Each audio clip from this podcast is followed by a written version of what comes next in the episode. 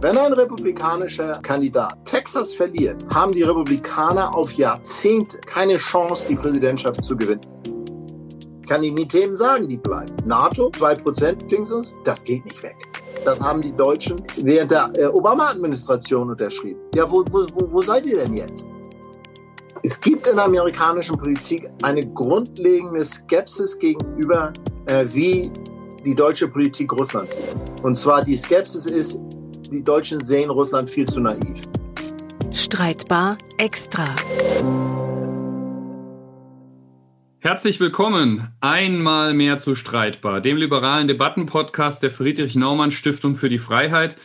Und ja, was gibt es für eine größere Debatte dieser Zeit äh, in diesen Tagen, ähm, neben Corona natürlich, als die Frage, wer wird nächster US-Präsident? Was bedeutet das eigentlich für uns? Und ähm, zu dieser Frage gibt es ja viele Leute, die sich äh, als Experten fühlen und dazu was zu sagen haben. Aber ich glaube, äh, wir haben bei der Friedrich-Naumann-Stiftung wirklich äh, den Experten in Washington sitzen. Und ich grüße ihn jetzt, lieber Klaus Kramko. Hallo. Hallo aus Washington. Ähm, warum Sie ein Experte sind, naja, Sie sitzen nicht nur in Washington, sondern äh, wir haben gerade auch im Vorgespräch darüber gesprochen. Ich habe nochmal gefragt, wann genau Sie äh, nach Amerika gekommen sind. Ähm, das war tatsächlich noch vor dem Fall äh, der Mauer, vor dem Ende des Kalten Krieges, ähm, als ich tatsächlich gerade so in die Schule gekommen bin. Erzählen Sie mal. Ja, meine Frau und ich sind 1986 äh, nach Amerika gegangen, äh, weil ich ein Stipendium des German Marshall Funds bekommen habe, um äh, im Kongress als wissenschaftlicher Mitarbeiter zu arbeiten. Ich bin dann nach Washington gezogen am Wahlabend 1986. Ähm, und das war eine von den Midterm Wahl. Das waren die, die letzte Wahl äh, in der Reagan-Administration. Also mein erster Präsidentschaftswahlkampf war 1988, äh, Vater Bush, äh, äh, Herbert Walker Bush, gegen Michael Dukakis. Ähm, aber im Vorfeld habe ich auch schon äh, meine äh, Mastersarbeit, also meine Diplomarbeit in Politikwissenschaften in Hamburg zu amerikanischen Präsidentschaftswahlen ähm, geschrieben. Also die Präsidentschaftswahlen sind so mein, mein, mein, mein Lieblingsthema in einem amerikanischen politischen System. Dann, ja, würde ich sagen, dann erleben Sie natürlich gerade auch wieder äh, wunderbare Zeiten, wobei ich glaube, äh, wenn man in Washington wohnt, sind es auch anstrengende Zeiten gerade, oder? Sie sind wahrscheinlich auch nicht mehr viel unterwegs, äh, wahrscheinlich ziemlich äh, lock, gelockdownt. Das ist, es ist sehr, das ist sehr ungewöhnlich, äh, wie, wie 2020 ja allgemein sehr ungewöhnlich ist. Normalerweise würden Sie mich jetzt auch nicht in Washington finden, sondern irgendwo in einem von den Swing States. Äh, Florida, weil da schönes Wetter ist, äh, oder, oder äh, auch North Carolina oder Arizona, weil ich das immer sehr gerne gemacht habe, vor Ort hinzugehen, weil man da kriegt man ein besseres Gefühl dafür, wo geht die Wahl eigentlich hin. Hier in Washington sitzt du in deiner Medienglocke, kannst unheimlich viel lesen darüber, aber du kriegst kein Gefühl für die Stimmung außerhalb von Washington. Und das ist das, was mir wirklich fehlt, ähm, was ich sehr, was ich sehr bedauere. Ähm, denn ich habe schon sehr oft bin ich von diesen Reisen zurückgekommen und habe gesagt, also irgendwas klappt hier nicht, irgendwas läuft hier nicht richtig.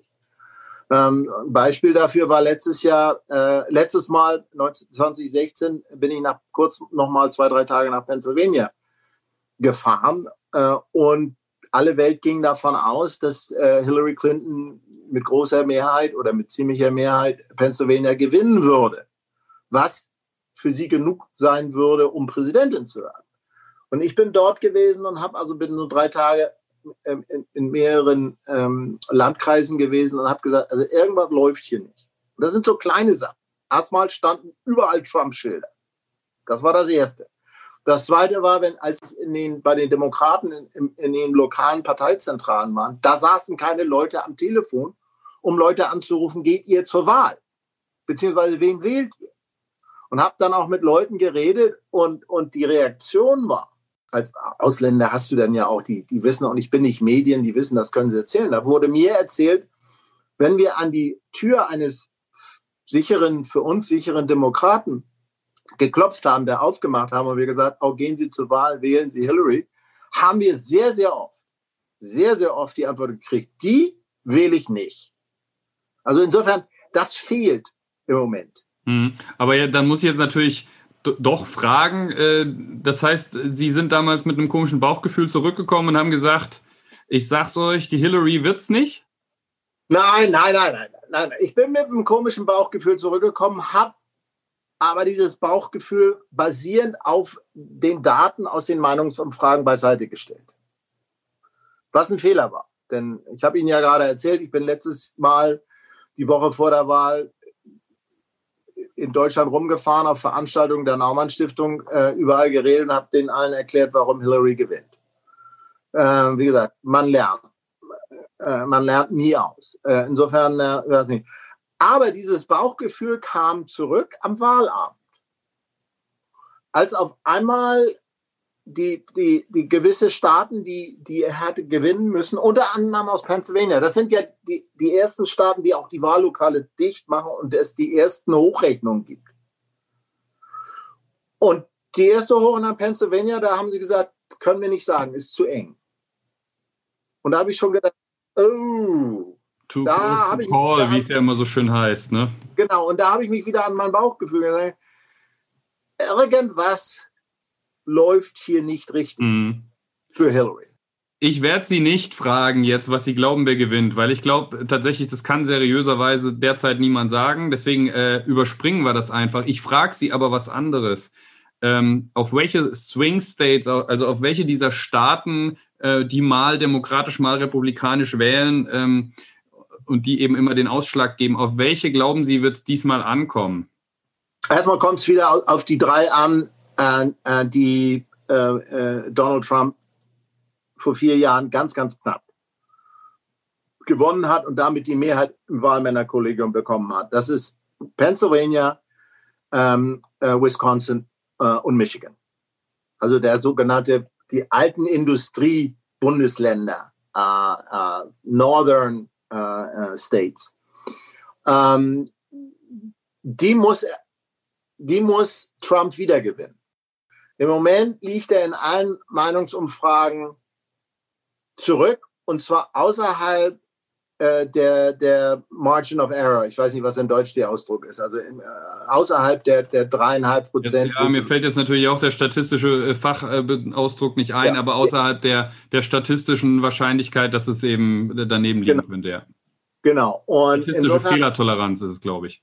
Genau, ja. Und insofern, ähm, äh, das ist das Problem welche Staaten ich für beiden angucke, das ist natürlich die drei, die, die alle angucken werden. Diese machen auch relativ früh ihre Wahllokale dicht. Äh, wo, wo ich rauf gucken werde, äh, äh, äh, um auch zu sehen, ohne diese drei, die ich gerade genannt habe, äh, äh, sind im Wesentlichen Arizona, die äh, seit 19, die, die seit 40 Jahren kein Re äh, Demokrat mehr gewonnen hat. Äh, Biden führt. Äh, das zweite ist Florida. Ich bin mir nicht klar, ob Biden Florida gewinnen wird, aber das ist ein interessanter äh, Bundesstaat. Und North Carolina, genau das Gleiche. Ähm, der letzte, der North Carolina gewonnen hat, war 2008 ähm, Barack Obama. Also es gibt, und dann gibt es noch einen ganzen Satz anderer äh, äh, ähm, Staaten, wo die Meinungsumfragen im Moment äh, für Biden gut aussehen. Also Iowa zum Beispiel. Iowa äh, ist ein, ein Staat, den Trump auf keinen Fall verlieren darf. Äh, große Unbekannte, ich glaube es nicht. Aber was die Meinungsumfragen zu, zurzeit sagen, ist, dass äh, äh, so ungefähr ausgeglichen ist äh, äh, in Texas. Wenn ein republikanischer, und jetzt ganz abgesehen von Trump, wenn ein republikanischer äh, Kandidat Texas verliert, haben die Republikaner auf Jahrzehnte keine Chance, die Präsidentschaft zu gewinnen. Denn Texas ist das, was für die Demokraten Kalifornien ist. Viele Wahlmänner stimmen. Kalifornien wird Biden bei 10 Prozent gewinnen, kein Thema. Texas haben alle Republikaner auch immer zwischen 8 und 10 Prozent gewonnen. Und, und wie gesagt, Texas und, und, und, und Kalifornien sind die beiden, äh, die müssen die Parteien gewinnen. Ansonsten ist das Thema vorbei. Ähm, es ist ja ganz interessant zu beobachten, ähm, also man ist ja vorsichtig geworden. Ne? Wir sind alle vorsichtig geworden nach dem letzten Wahlausgang, äh, weil wir morgens aufgewacht sind und gedacht haben, das kann jetzt nicht wahr sein. Ähm, aber äh, es ist ja doch auch zu beobachten, dass äh, zum Beispiel die äh, viele hochrangige Republikaner sich ähm, mehr oder weniger deutlich ähm, in den letzten Tagen, Wochen von Trump abzusetzen scheinen. Können Sie das ein bisschen einordnen? Ist das schon, geht man da davon aus, dass Trump auf jeden Fall verliert und man stellt sich für danach auf? Denken da Leute schon an die, die nächste Wahl in vier Jahren und wie sie sich da vielleicht platzieren wollen als Kandidaten? Oder geht es doch eher aktuell um die äh, zeitgleich statt, äh, stattfindenden Parlamentswahlen? Das ist eine unheimlich vielschichtige Frage. Ähm, und zwar aus, aus mehreren Gründen. Ich, ich will es Ihnen auch nicht einfach machen, das wäre ja zu billig. Also aus mehreren Gründen.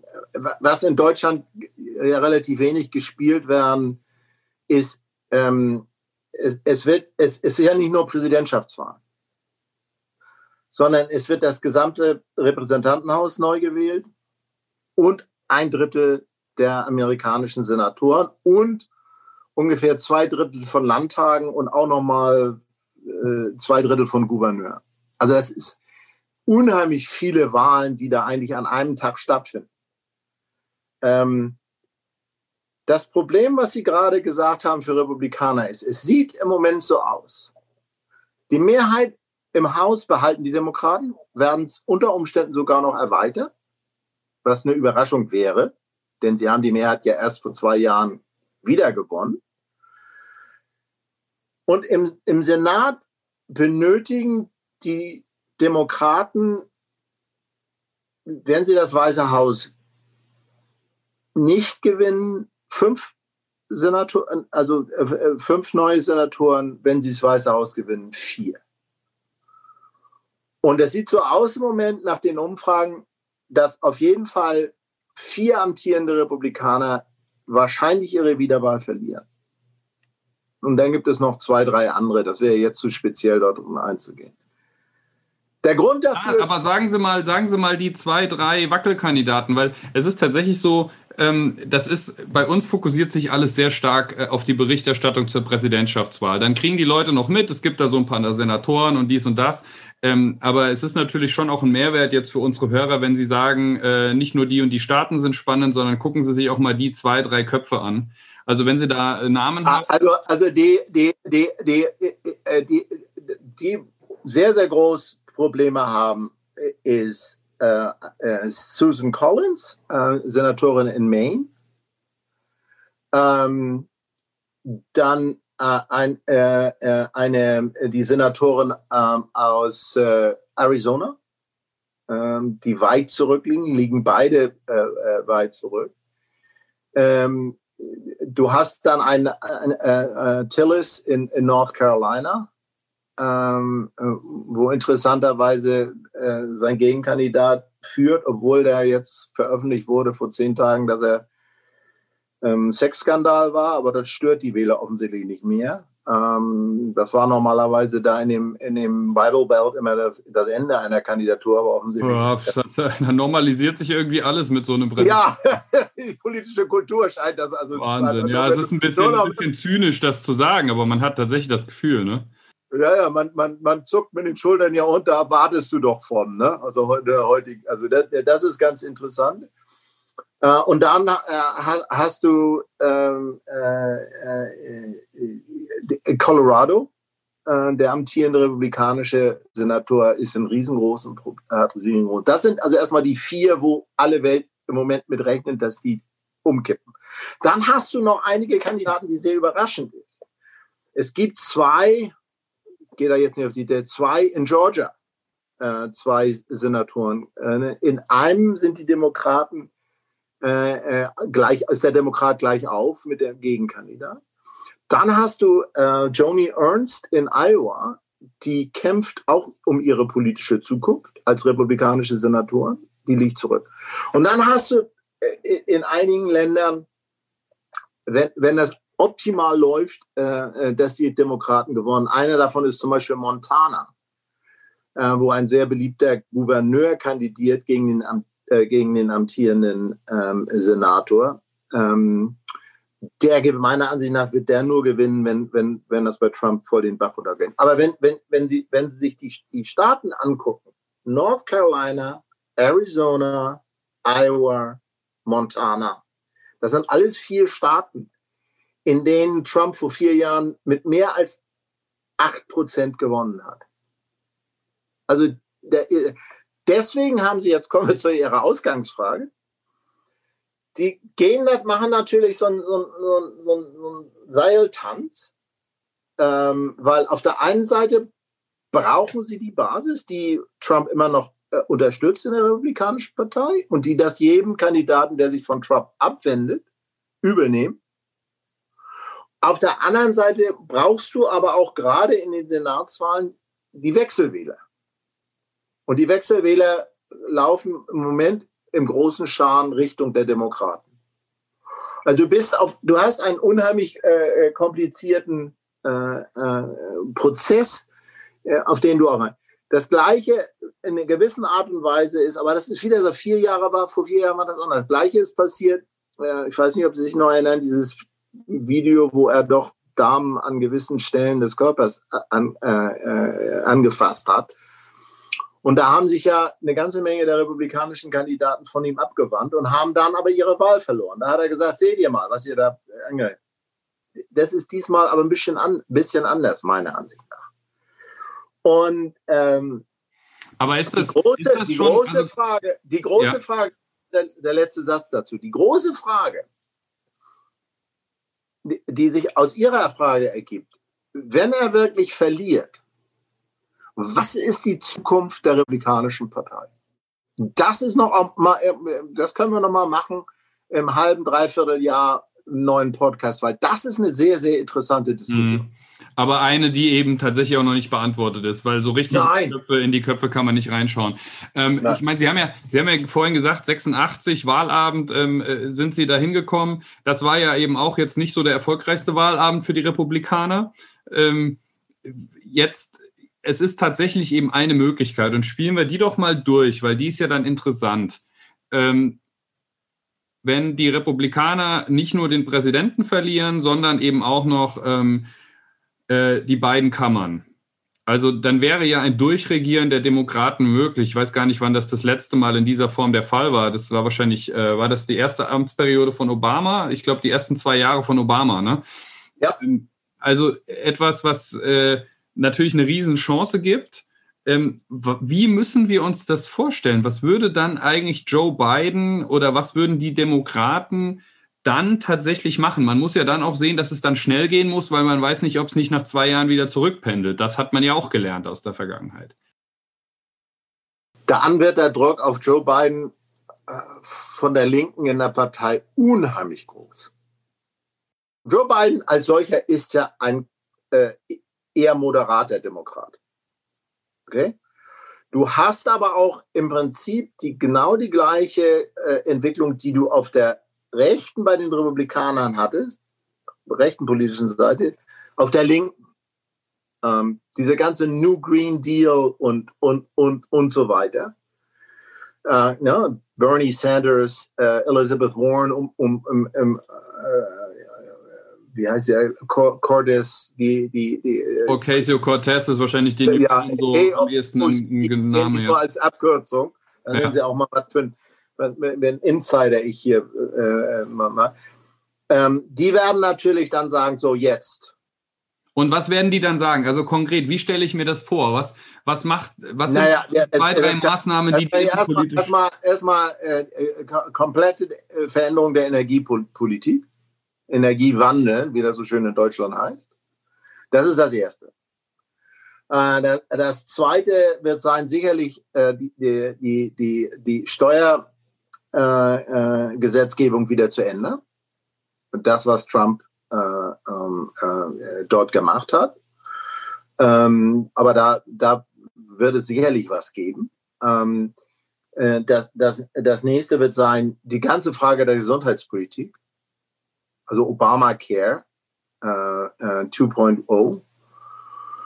Äh, insofern äh, äh, wird, wird, das eine ganze Menge gemacht werden. Ähm, das sind im Prinzip die drei großen Bereiche, wo die Linke was, was machen will. Ähm, was die Demokraten dann auf jeden Fall machen müssen, und das haben sie meiner Ansicht nach bei Obama komplett, komplett verschlafen, ist das, was die Republikaner in den letzten vier Jahren gemacht haben. Sie haben ja immens viele Bundesrichter ernannt. Wir reden jetzt nicht vom obersten Gerichtshof, sondern wir reden von den unteren äh, äh, Bundesgerichten. Und die haben sie ja bis, gefüllt bis zum geht nicht mehr. Und das ist auch etwas, was die Demokraten nie ernst genommen haben. Aber da müssen sie wesentlich, da müssen sie wesentlich mehr, zumal die, die Republikaner ja bei diesem Prozess das Filibuster, also das end, endlose äh, äh, Blockieren von solchen Dingen weggenommen haben. Das heißt, das geht jetzt wesentlich einfacher. Also das sind so die, die vier Bereiche, die ich sehe, wenn das wirklich äh, äh da, da, dazu kommt. Das würde ja auf jeden Fall spannend werden. Ähm, dann drehen wir dann drehen wir den Spieß jetzt nochmal um. Ähm, oder nee, gehen wir zuerst, bevor wir den Spieß umdrehen, noch auf die Außenpolitik. Ähm, weil das ist ja tatsächlich ein Feld, das äh, hört, hört man ja in Deutschland gar nicht so gerne, wenn man das dann sagt. Aber äh, man muss ja sagen, tatsächlich ähm, in den letzten Monaten hat ähm, Donald Trump außenpolitisch den ein oder anderen Erfolg zu verzeichnen, ähm, vor allem was die Sicherheit im Nahen Osten angeht. Ähm, wie viele Staaten da inzwischen jetzt sich bereit erklärt haben, dann diplomatische Beziehungen wieder mit Israel aufzunehmen und den Kriegszustand zu beenden. Das ist ja tatsächlich bemerkenswert. Ähm, ich persönlich muss gestehen, ich hätte das nicht für möglich gehalten. Ähm, und es ist aber auch was, worüber man sich freuen kann, auch wenn es von Trump kommt, würde ich sagen. Ähm, hätte das in so einer Konstellation Bestand? Weil das ist ja tatsächlich, es wird ja immer unterstellt, es gibt ja bei den Demokraten auch so ein paar Aktivistinnen vor allem, die da auch durchaus schon mit komplizierten Bemerkungen aufgefallen sind, um es mal äh, diplomatisch auszudrücken. Ähm, hätte das Bestand? Würde diese Linie weiterverfolgt werden oder würde man da eine, eine 180-Grad-Wendung irgendwo sehen? Nein. Ähm, zwei Sachen zu dieser, was Sie gerade erwähnt haben. A, hatte Trump ja gehofft, mit diesen Übereinkünften äh, auch ein positives Thema im Wahlkampf zu haben. Ähm, aber ihm ist es ja überhaupt nicht gelungen, wie zum Beispiel vor vier Jahren außenpolitische Themen. In diesem Fall war, war es Trade äh, ähm, äh, und, und auch ein paar andere Sachen, äh, äh über die wir nachher die wir noch reden können, in, den, in, der, in seine Reden oder in seinen Wahlkampf äh, einzubringen und offensichtlich ja auch mit gewisser, äh, gewissen Erfolg. Das ist ihm aber nicht gelungen. Weil ich meine, das ist wahrscheinlich ein Horror für deutsche äh, politische Beobachter. Thematisch findet Außenpolitik hier überhaupt nicht statt. Es wird ja nicht mal erwähnt noch. Aber jetzt ähm, würden Sie sagen, das ist jetzt jetzt im Sinne von in Zeiten von Corona oder würden Sie sagen, das ist eigentlich eine typische Geschichte also in amerikanischen Wahlkämpfen? Es, es hat Außenpolitik hat typisch immer wenig eine, äh, eine kleine Rolle gespielt. Aber Corona ist natürlich der große Mantel, der alles überdeckt. Und in dem, in dem Bereich hat dann Außenpolitik als Thema auch keinen Platz mehr. Ne? Ähm, ist natürlich richtig, das, was, was dort gelaufen äh, ist, ist, ist, ist sicherlich äh, ähm, äh, schon unheimlich viel. Äh, und äh, wird, glaube ich, meiner Ansicht nach auch in Europa und Deutschland unterschätzt, äh, was da geschah. Vor allen Dingen, ich glaube, was die Trump-Administration richtig gemacht hat, sie hat sich die Länder im, im, im, Nahen Osten ausgesucht, die sowieso ein Problem hatten mit vor allen Dingen Iran. Äh, äh, denn darüber darf man ja auch nicht, das darf man ja auch nicht vergessen. Es, es gibt ja auch im, im, im Golf oder im Mittleren Osten unheimlich viele Streitereien äh, um das mal vorsichtig auszudrücken. Und, und das ist äh, gerade so sowas wie, wie Dubai, also wie, wie, die Vereinigten Arabischen Emirate äh, und, und Iran, das ist ja ein, ein, ein, ein, ein, ein sehr, sehr kompliziertes äh, äh Verhältnis. Also insofern ist das, ist das wirklich ganz geschickt gemacht. Und dann kommt natürlich noch dazu, dass ähm, Trump und Netanyahu, ähm, die Amis haben ja das alles gemacht, was Netanyahu wollte. Sie haben die Botschaft nach Jerusalem ge ge gebracht ähm, ähm und so weiter und so weiter, haben Iran, äh, das Iran-Abkommen äh, gekündigt und so weiter. Also insofern, äh, das ist sicherlich ein, eine zukünftig Außenpolitik, da, da darf man sich in Berlin äh, äh, äh nichts vormachen. Wir gehen nicht zurück äh, auf was? Denn Obama-Administration war im Prinzip auch für, für Deutschland oder beziehungsweise Europa schon nicht unbedingt äh, äh, äh, so positiv. Das wurde ja alles nur äh, überdeckt, weil, weil alle fanden Obama toll. Aber ich kann Ihnen die Themen sagen, die bleiben. NATO, die 2%-Dingsens, das geht nicht weg. Das sagen dir die, die, äh, die Demokraten ja auch. Ich meine, das, hab, das haben die Deutschen äh, äh, äh während der äh, Obama-Administration unterschrieben.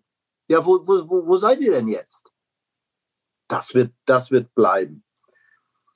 Anderes Thema, was bleiben will, was auch alle Leute, die ich bevor Corona hier gehabt haben, mit Gesprächen im Kongress gehabt haben, Abgeordnete der FDP, Russland und Nord Stream. Das ist das, ist das ne? die, die, die, die Pipeline. Das wird nicht weggehen, auch nicht unter Demokraten. China. Also da muss ich ganz kurz, ne, das ist halt das große Thema. Die Amerikaner üben da ziemlich deutlichen Druck aus auf Deutschland, aber tatsächlich eben auch privatwirtschaftlich auf Unternehmen, die an dieser Pipeline von Russland durch die Ostsee nach Deutschland beteiligt sind, ähm, weil sie eben eine zu große Abhängigkeit von Russland da befürchten.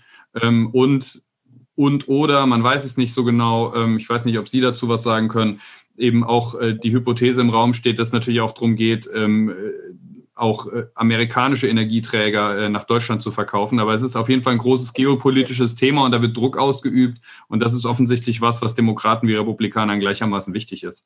Absolut. Und, und, und, und es wird ja zeigen, wenn Demokraten wirklich die, die, die an der Macht sind, ähm, dass sich da nichts ändern wird. Und das hat dann nichts mehr mit, der, mit, dem, mit, dem, mit dem Liquid Gas zu tun, äh, mit dem Verkauf. Das ist meiner Ansicht nach ein, ein einfach vorgeschobenes Argument.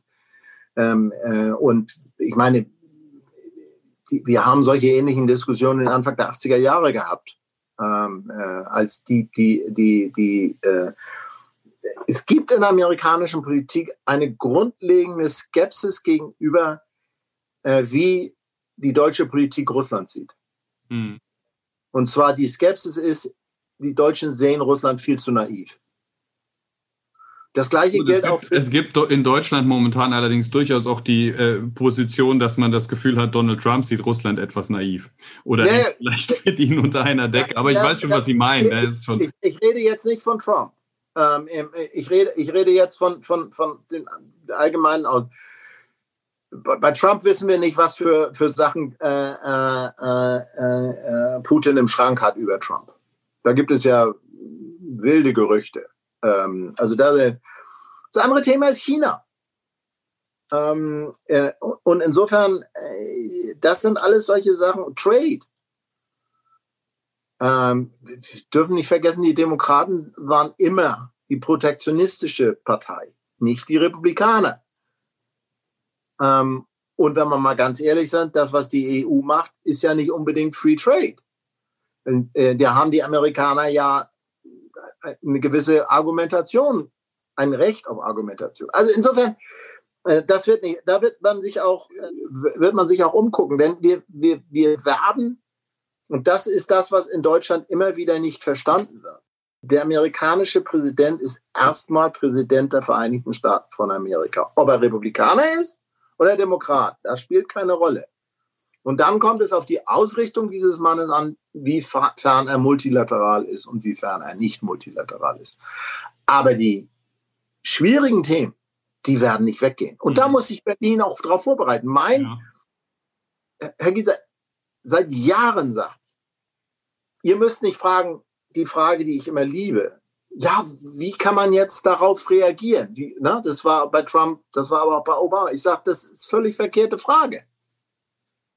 Definiert doch erstmal, was ihr wollt, mhm. wo mhm. ihr steht. Und das macht man ja nicht.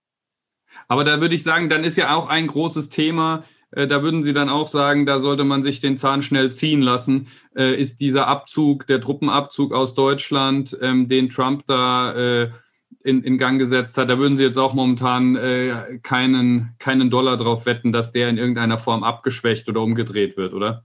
Ja, das ist, das ist ein Thema, wo ich sagen muss, das ist ja eine persönliche Geschichte. Das war ja eine persönliche Retourkutsche von Trump. Ähm, Pentagon will das nicht, das Militär will das nicht. Okay. Ähm, also das ist ganz, ganz klar. Ich meine mal ganz ehrlich, das, das hat ganz menschliche Gründe. Die fühlen sich natürlich in Deutschland wesentlich wohler als in Polen. Oder wieder zurück. Ich meine, man muss das auch mal äh, einfach sehen. Und äh, äh, äh, ist auch eine Frage des Geldes. Die, die Frage wird sein, äh, ich meine, von der Mentalität her ist Biden jemand, der sagen würde, komm, das lassen wir mal sein. Ob es nun passiert, ist eine andere Geschichte. Aber, aber äh, äh, das Militär wird, wird, wird nicht darauf bestehen, wollen wir es mal so sagen, das Militär wird nicht darauf bestehen, dass es jetzt zum Abzug kommt. Hm. Jetzt gehen wir eben nochmal äh, auf die Frage ein, was, wenn wir am vierten morgens aufwachen und Donald Trump ist immer noch Präsident? Ähm, oh ja, oh Gott, sagen Sie schon. Ich meine, das, das geht ja vielen von uns so. Aber auf was müsste man sich dann eigentlich gefasst machen? Würde das einfach vier Jahre so weitergehen? Oder meine Hypothese ist ja, dass er in der zweiten Amtszeit ähm, faktisch die Zeit dann irgendwo für ihn spielt. Äh, letztendlich hat er ja auch eine Weile gebraucht, bis er überhaupt irgendwie Fuß gefasst hat, bis er anfangen konnte, was Sie schon gesagt haben, Bundesrichter zu benennen, auch jetzt den obersten Gerichtshof zu dominieren, natürlich nach dem Tod von Ruth Bader Ginsburg. Ähm, ich stelle mir jetzt die zweite Amtszeit äh, so vor, dass er eben noch in einer ganz anderen Art und Weise in der Lage wäre, ähm, die Institutionen zu schleifen, äh, Checks and Balances auszuhebeln, eigene Leute in Positionen zu bringen, wo sie eigentlich nicht hingehören. Ähm, also ich hätte so vom Bauchgefühl gesagt, die, eine zweite Amtszeit Trump ist eigentlich schlimmer als eine erste. Ja, das, das, das Problem hängt wieder davon ab, wie, wie sind die Mehrheitsverhältnisse im Kongress. Ich meine, sie haben ja Checks and Balances. Und das haben ja auch die Verfassungsväter Amerikas so gemacht, dass, dass, dass der Check aus dem Kongress kommt. Wenn er im Haus und im Senat demokratische Mehrheiten haben, kann er er macht zwar so weiter wahrscheinlich, aber er kann wesentlich weniger durchsetzen. Er muss wesentlich mehr ähm, äh, Kompromisse eingehen. Ob er das machen wird, weiß ich nicht. Ich glaube, in der Beziehung ist er wesentlich kompromissbereiter als seine Partei. Äh, aber das muss man sehen. Ich meine, die dürfen auch nicht vergessen, äh, Nancy Pelosi, die, die Führerin, die Mehrheitsführerin im, im Haus, hat seit einem Jahr nicht mehr mit Trump persönlich gesprochen seit einem Jahr nicht mehr persönlich mit ihm gesprochen. Also das ist, äh, das ist eine Frage, wie geht, wie geht das, äh wie, wie, wie sind die Mehrheitsverhältnisse in diesen beiden Kammern? Mhm. Das heißt, da besteht eine gewisse Chance, selbst wenn Trump wiedergewählt werden würde, aber die äh, Mehrheitsverhältnisse sich in den Kammern verschieben, dass dann das ganz große Desaster ausbleibt. Ähm, da besteht ja, das man dann so ein bisschen hoffen. Das ganz große Desaster beginnt wird dann in den Behörden statt, also in den Ministerien stattfinden. Denn, denn es ist ja hier, äh, äh, es gibt unheimlich viele Leute, Beamte in den Behörden, äh, sehr gute, qualifizierte Leute, die er ja, er ja als Deep State bezeichnet, ähm, die die vier Jahre jetzt zähneknirschend durchgestanden haben. Wenn er wieder gewählt wird, ähm, dann wird, man, wird, es, wird es eine, eine Flucht geben. Ähm, die Flucht hat es eigentlich schon im Außenministerium gegeben in den letzten vier Jahren, aber das wird noch viel schlimmer werden. Was natürlich für die Funktionsfähigkeit einer amerikanischen Regierung im Allgemeinen ein Riesenproblem ist. Mhm. Und dann kommt auch noch dazu, dass die Leute, die er dann noch haben wird, auch im Weißen Haus, beziehungsweise auch als Minister, das sind das ist ja nicht mehr die dritte Kategorie, sondern das sind ja die vierte Kategorie. Er, er verbraucht ja diese Leute äh, so, so wie man äh, äh, äh irgendwelche wechselt. Genau. Oder seine, seine Hot Dogs oder nee, seine Hamburgers isst. Also insofern, das wird eine Funktion. Und was natürlich auch noch viel, viel schlimmer wird, ist, er wird dann noch stärker sagen, was wollt ihr? Ich habe jetzt schon wieder gewonnen. Und das ist für mich im Prinzip das, wo ich am meisten Angst vor habe, dass, dass er, der sowieso schon ein Riesenego hat, dann ein, ein, ein komplettes Ego hat. Mhm. Und äh, ähm, all das, was wir gesehen haben, auch im Zusammenhang mit den, mit den Rassenunruhen, mit dem Einsatz von Militär und all das, das wird dann natürlich noch wesentlich stärker äh, äh, äh, machen. Mhm. Insofern, wenn ich, also, aber es hängt wirklich, die, die, die Institutionen, das hängt im hohen Maße davon an, wie im Haus und im Senat die Mehrheitsverhältnisse sind.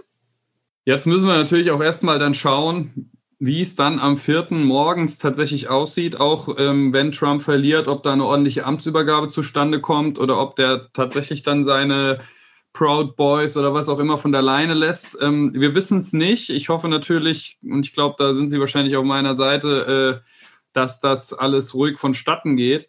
Jetzt frage ich Sie aber doch noch, wer wird denn Präsident oder wer kandidiert, sagen wir es mal so, denn in vier Jahren? Ähm, weil man muss ja sehen, äh, Biden ist, glaube ich, 77, Trump ist 73, darf auch in vier Jahren sowieso nicht mehr kandidieren oder dürfte nicht mehr kandidieren, wenn er wiedergewählt würde. Hat sich denn jetzt ähm, bei Ihnen, wenn Sie jetzt jetzt wetten müssten, und ich glaube, das wirft Ihnen in vier Jahren keiner vor, wenn Sie äh, schief lagen, aber wer sind für Sie so die zwei Köpfe bei den Demokraten und den Republikanern, wo Sie sagen, das sind so die, die den besten Eindruck hinterlassen haben. Wäre das dann Harris gegen, ich weiß gar nicht wen von den Republikanern? Ted Cruz? Also, also, also ich, äh, äh sagen ja zwei Demokraten und zwei Republikaner. Also bei den, bei den Demokraten bin ich mir ziemlich sicher, dass es äh, natürlich Kamala Harris hat, hat den großen Vorsprung, äh, weil sie jetzt Vizepräsidentin ist. Und ähm, ich bin mir ziemlich sicher, äh, auch so wie sie gestrickt ist, äh, Elizabeth Warren. Ähm, äh, also die, so kommt, die, kommt, wieder, ja, das ist eine Kämpferin. Ne? Ja, ja, ja, ja, die, die kommen wieder. Bei den Republikanern hängt das im hohen Maße davon ab, äh, äh, was die Basis macht. Wenn er jetzt nicht wiedergewählt wird, er kann ja nochmal. Ne? Also äh, würde ich das nicht äh, von der Hand weisen, dass Trump sagt, ich mache es nochmal. Dann ist die Frage, wird er nochmal nominiert? Das würde ich, kann ich nicht beantworten. Gibt es dort andere Leute? Natürlich ist Mike Pence als Vizepräsident äh, ganz vorne, zumal er sehr loyal Trump gegenüber war. Der kann also sagen, hier, ich bin, ich bin der Nachfolger im Prinzip in der Partei von, von Trump. Äh, und äh, es gibt jüngere ähm, äh, Leute, auch, auch, auch, auch Leute, die man vielleicht im Moment überhaupt nicht im Auge hat.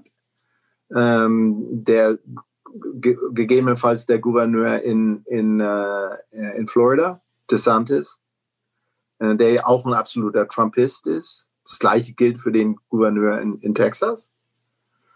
Ne? Es, ist, es ist die Frage, die Frage wird bleiben, und das war ja große, der große Fehler von Hillary.